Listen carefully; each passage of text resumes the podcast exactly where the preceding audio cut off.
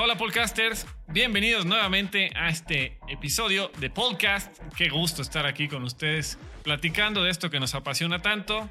Mi nombre es Ricky, estamos con nuestros amigos de Riverlight y por supuesto estoy con mi compañero Fons. Fons, ¿cómo estás el día de hoy? Ricky, hola, hola, ¿cómo están todos? ¿Cómo estás tú? ¿Cómo están podcasters? Qué gusto estar aquí otra vez en el estudio de Riverlight grabando otro capítulo. Y hoy tenemos unos saludos que dar a nuestros podcasters.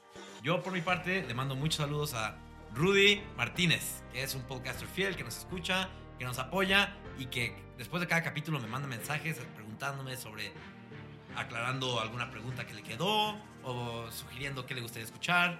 Entonces, un gran saludo. Ricky, ¿tú tienes alguien a quien mandarle saludos? Sí, claro que sí. Tenemos un poco descuidados a nuestros podcasters porque nos mandan mensajes, platican con nosotros y ni los mencionamos. Entonces queremos dedicarles este pequeño espacio eh, empezando por mi querida novia Cari, que la amo mucho, siempre me ha apoyado con este proyecto y siempre está al pendiente de todos los episodios.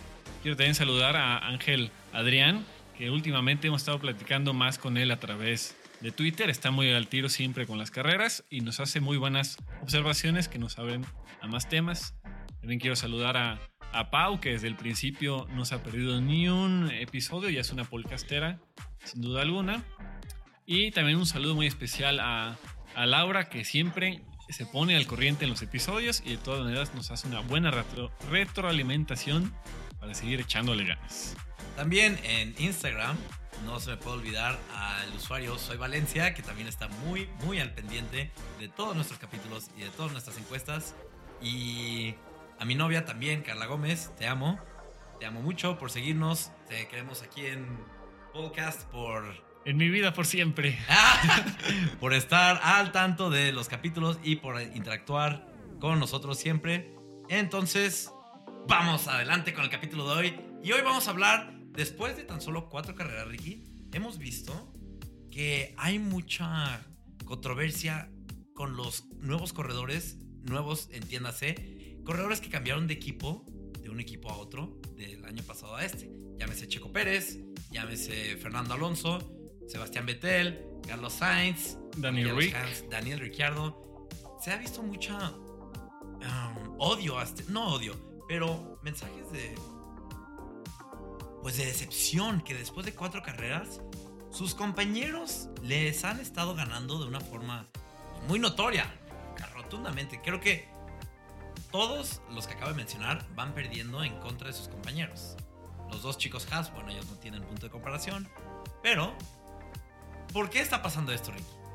Bueno, pues eh, como ya hemos mencionado en varios episodios, cuando un, un, piloto cambia de equipo, cambian muchas cosas. Cada equipo se, tiene sus formas de trabajar.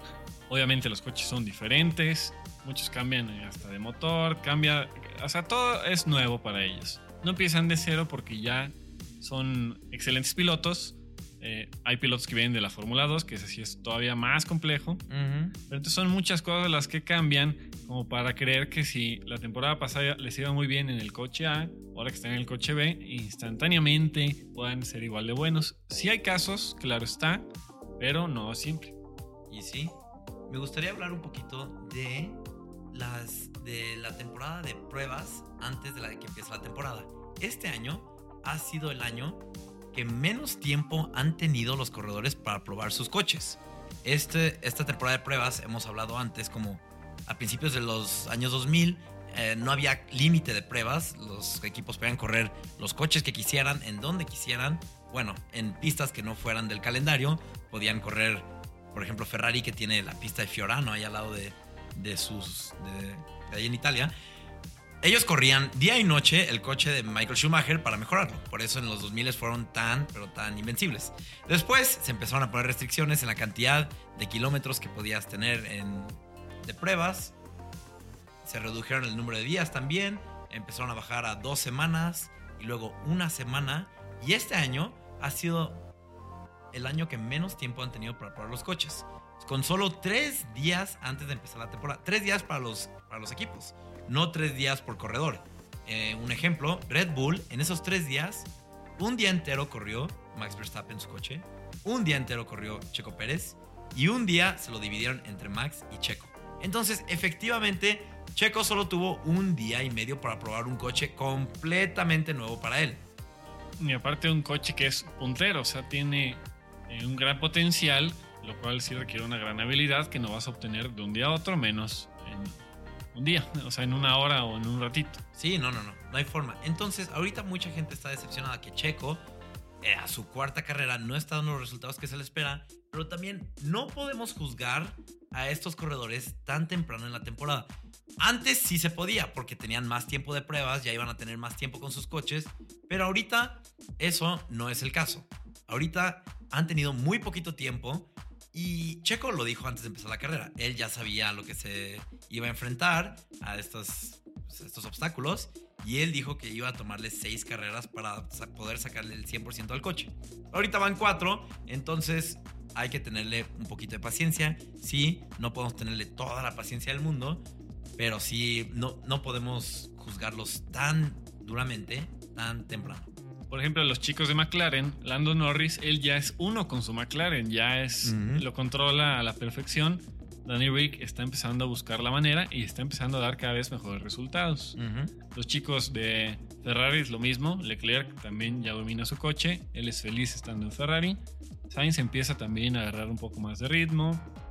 Eh, los chicos, por ejemplo, de, Alpine, eh, aunque ninguno de los dos estaba el año pasado, Esteban Ocon estuvo más recientemente que Alonso. Sí, eso es muy cierto. Sí, hay que hacer una pequeña una, pequeña parte donde hablamos de todos los nuevos y comparado a sus compañeros. Entonces, empezando con el primero, ¿no? Checo Pérez. ¿Quién es su compañero? Max Verstappen, que ha estado en Red Bull desde el 2016. Él ha estado con el desarrollo de ese coche desde el 2016. Él conoce ese coche mejor que nadie. Él es uno con ese coche. Lo podemos ver en los resultados que entrega. Y Checo Pérez, lleva cuatro carreras y un día y medio de pruebas y quieren un debut extraordinario, pues Max Verstappen. Le dicen, aquí está tu Red Bull, le dan las llaves del coche y ¿qué hace? Gana la carrera. Sí tenemos casos donde alguien cambia de equipo y demuestra que es un talentazo y que puede sobrellevar pues, cualquier diferencia que tiene ese coche. Un ejemplo muy claro que lo vimos el año pasado, George Russell entra en lugar de Lewis Hamilton con la COVID-19 en 2020 ¿Y qué hace? Empieza en segundo lugar y el día de la carrera iba liderando. Estaba a punto de ganar si no hubiera sido por un error de Esa carrera era, de él, era de Russell. Era de Russell. Y era, él estuvo todo el tiempo manejando un Williams, bueno, todo 2019, todo 2020. Y en una carrera se sube un Mercedes, ¿qué pasa? Pudo haber ganado la carrera. Ahí es donde realmente sudó Valtteri Bottas porque se vio la enorme presión que tuvo con alguien que, aunque sí había ya manejado el Mercedes, pues obviamente no tenía el tiempo que tiene Botas ya en el Mercedes. Sí, sí, Botas ha estado ahí desde el 2017. Entonces ya. No, se compara de un fin de semana en el Mercedes y ya pues regresas a tu Williams. Sí, no, no, o sea, no hay forma. Pero bueno, ¿quién sigue? Danny Rick, él acaba de pasar a McLaren. ¿Y quién es su compañero? Lando Norris, que ha estado corriendo desde el 2018 no sé si me puedas checar el dato. Sí, lo, confirmamos. Pero sí, como ya dije, Lando Norris ahorita es uno con su coche. Sí. Y han estado hablando mucho, bueno, en estas tres, cuatro carreras que llevamos, que Lando Norris va a ser el nuevo puntero de McLaren, va a ser el, nuevo campeón británico. Hay que darle tiempo, hay que darle tiempo a Danny Rick, que es un talentazo. ¿Y cómo sabemos que es un talentazo? Muy fácil, muy simple, muy sencillo. Ok, ya tengo el dato de Lando Norris. Él entró en 2019. Entonces lleva dos años con McLaren. Ok. Danny Rick es un talentazo porque entró a correr desde el 2000. Oh, otro dato. 2011 con HRT. ¿Quién, perdón? No, Daniel, Danny Ricciardo. Danny Rick. El chiste es que estaba con Toro Rosso en el 2013 y en 2014 sube a Red Bull. ¿Quién es el compañero de Danny Rick en 2014? Sebastián Vettel. Recién coronado campeón tetracampeón del mundo. ¿Y qué pasa en el primer año de Danny Rick en Red Bull? Le gana a Vettel. En el 2014, Danny Rick quedó en cuarto lugar, ah, no, en tercer lugar en los standings, ganándole a Vettel por muchísimo, por unos 68 puntos. Entonces, él es uno de los casos donde lo ponen un coche nuevo y saca a brillar, saca a brillar todo lo que tiene ese coche. Ahorita el eh, estaba en un Toro Rosso, lo subieron a un Red Bull, son un tanto parecidos los coches, ahorita cambió a un McLaren, que no, no Y- tiene nada que ver. Y pasó por un Renault.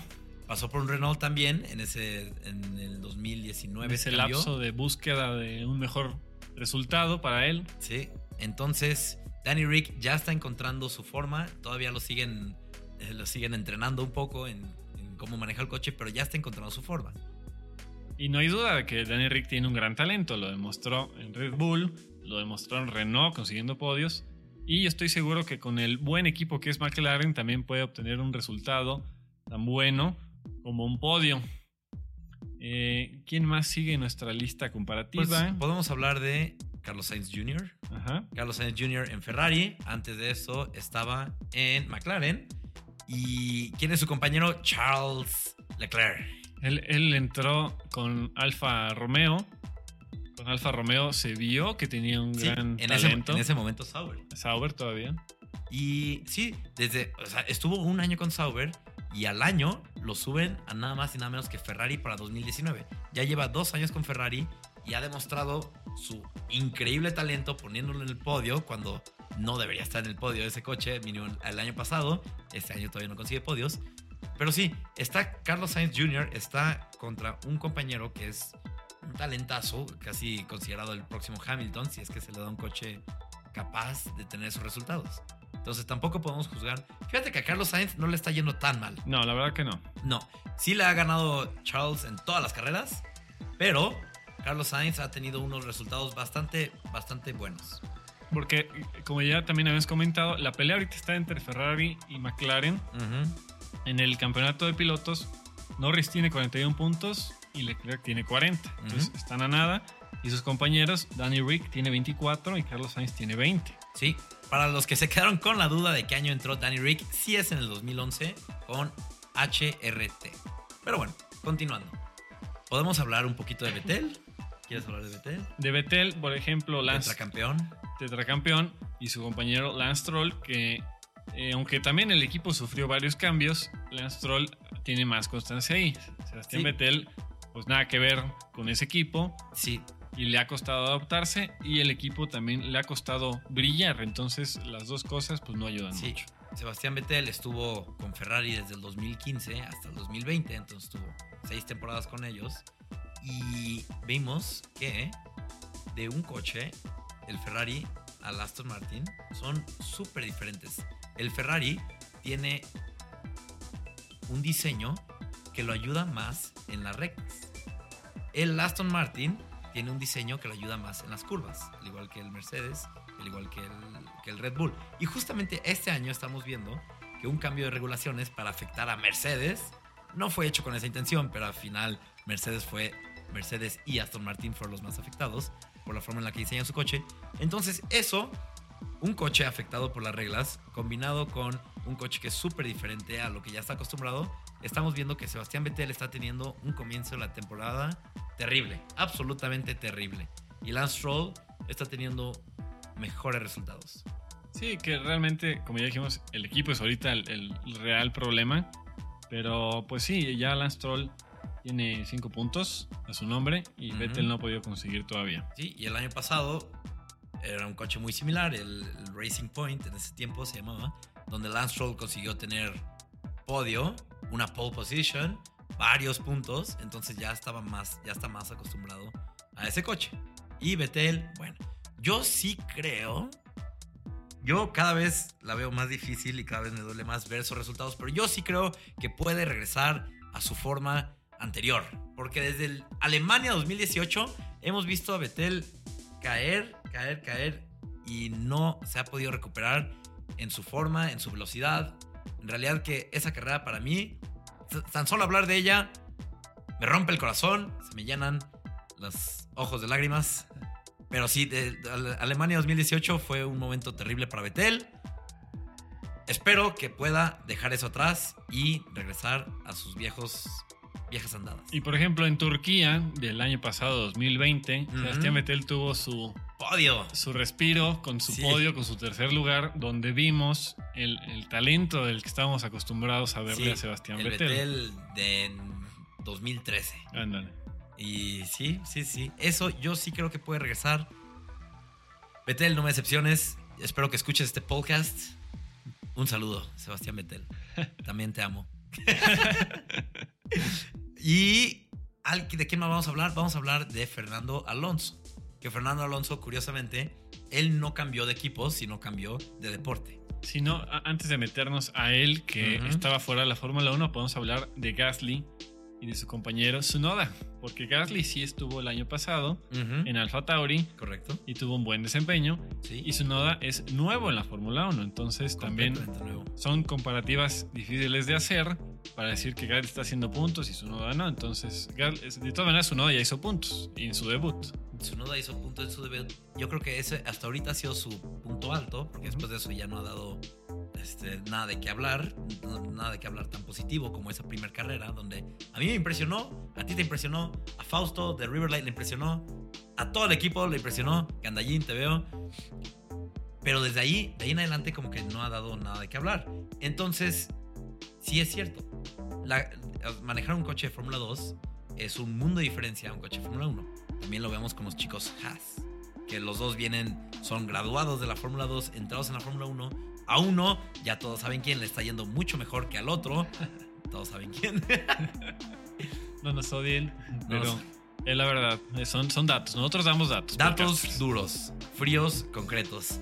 Pero sí, de su noda tampoco lo podemos juzgar tan, tan duro porque ha tenido poco tiempo comparado a otros años, otros corredores que han tenido más tiempo para la cuarta carrera. El otro, el otro día en internet no encontré la foto, me puse a buscarla antes de empezar, pero no encontré. Que están haciendo una comparativa que decía que un corredor nuevo a este deporte, bueno, un corredor este año, ha tenido solamente 3000 y cacho kilómetros total de pruebas y de carreras y de. En, años anteriores, esto era lo que se lograba al llegar de que a la primera o segunda carrera. Porque de, pruebas hacían como mil kilómetros diarios y eran muchos días. Mil kilómetros dividido entre dos corredores, tal, tal, tal, tal, tal, sumas y restas.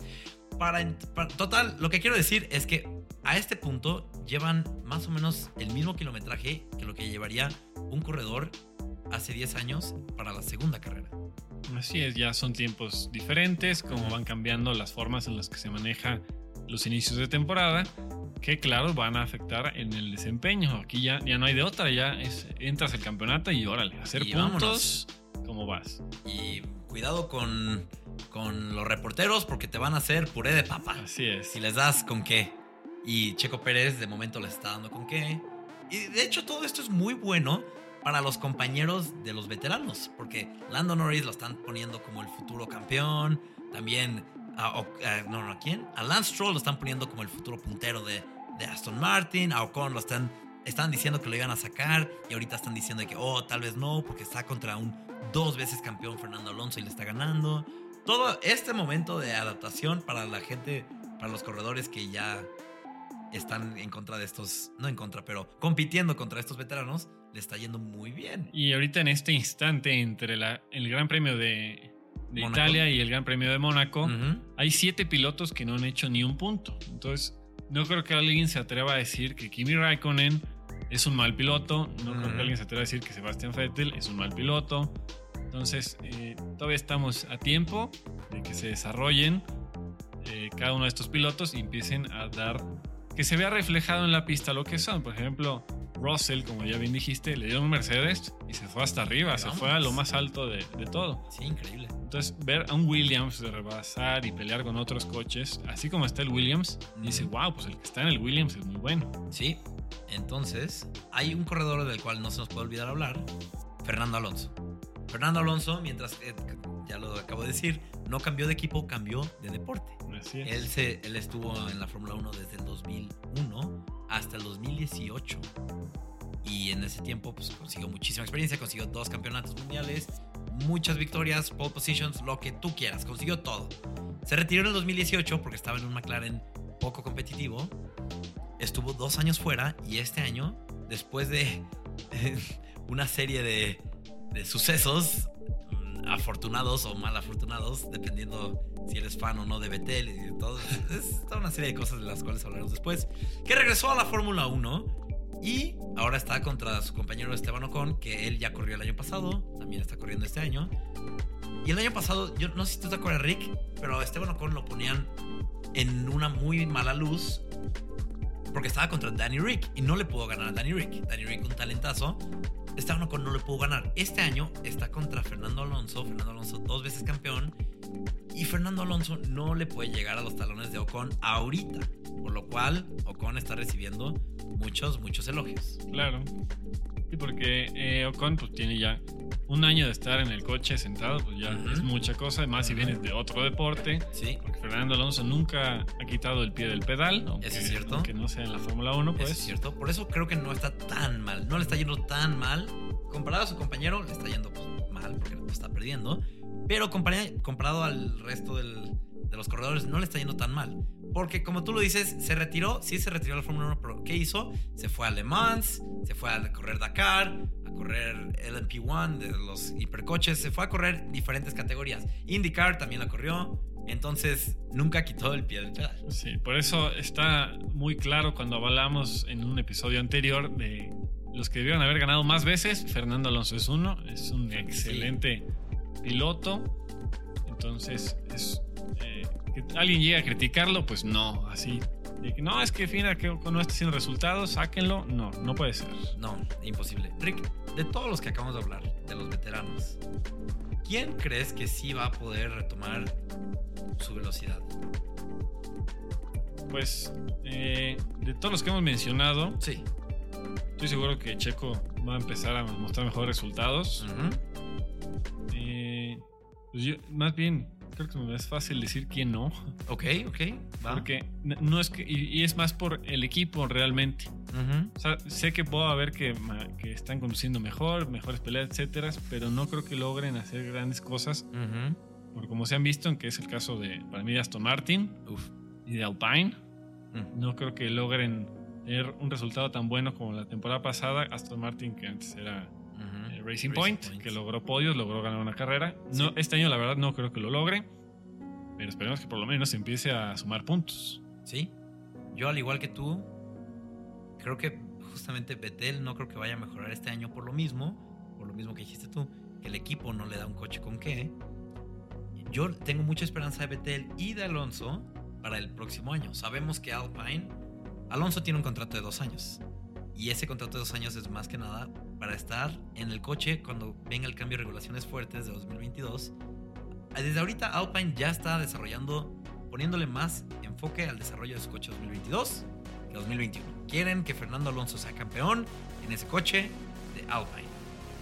Hay una apuesta muy grande para la siguiente temporada por varios equipos que ya están medio abandonando. No quiere decir que se, se bajen las emociones esta temporada, pero Ujú. sí tienen ya muchos la mente centrada en el siguiente año para tener el mejor coche posible. Porque si empiezas con el pie derecho, un cambio de regulaciones fuerte, lo más, lo más probable es que mientras estén esas regulaciones, tú seas el equipo puntero. O seas de los equipos punteros.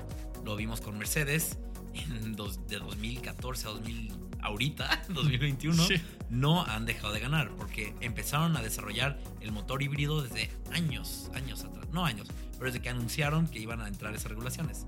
Red Bull, vimos que cuando fueron el cambio de regulaciones, como el 2008, por ahí, total. Red Bull 2008 tuvo buena temporada, 2009 quedó en segundo lugar, 2010, 11, 12 y 13, primer lugar, completamente. O sea, esos equipos están ganando las carreras desde la fábrica. Sí, entonces equipos que ya abandonaron por completo su coche y están ahorita desarrollando 2022, Haas. Ellos le están apostando todos los huevos a esa canasta, espero que les salga bien. Equipos que ya dijeron que no van a dejar de desarrollar su coche de este año, Red Bull. Ellos quieren ganar antes de que Honda se retire.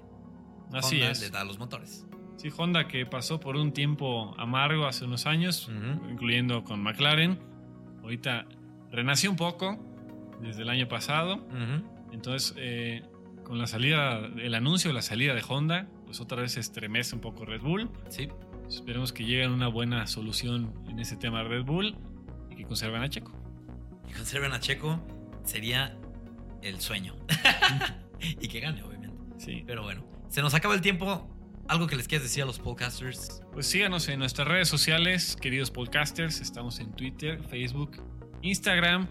Ya también estamos en Steam para aquellos podcasters que quieran jugar con nosotros. Contáctenos sin problemas. Un saludo a todos los podcasters que mandamos saludos al principio. Les mandamos un caloroso saludo. Y cualquier cosa nos pueden mandar mensajes por Twitter, por Facebook, por Instagram. Nos pueden mandar una reta por el juego de Fórmula 1 2020 por Steam, como lo acaba de mencionar Ricky. Y nos veremos aquí la próxima semana para hablar de la carrera de Mónaco. Saludos a todos los podcasters. No, no podemos mencionarlos a todos, los iremos mencionando episodio con episodio. Escríbanos, debatan con nosotros, platíquenos qué opinen, qué quieren. Estamos abiertos a opiniones, debates y chistes. Y memes, manden memes. Un gusto estar aquí con ustedes. Nos vemos en el siguiente. Hasta la próxima, podcasters.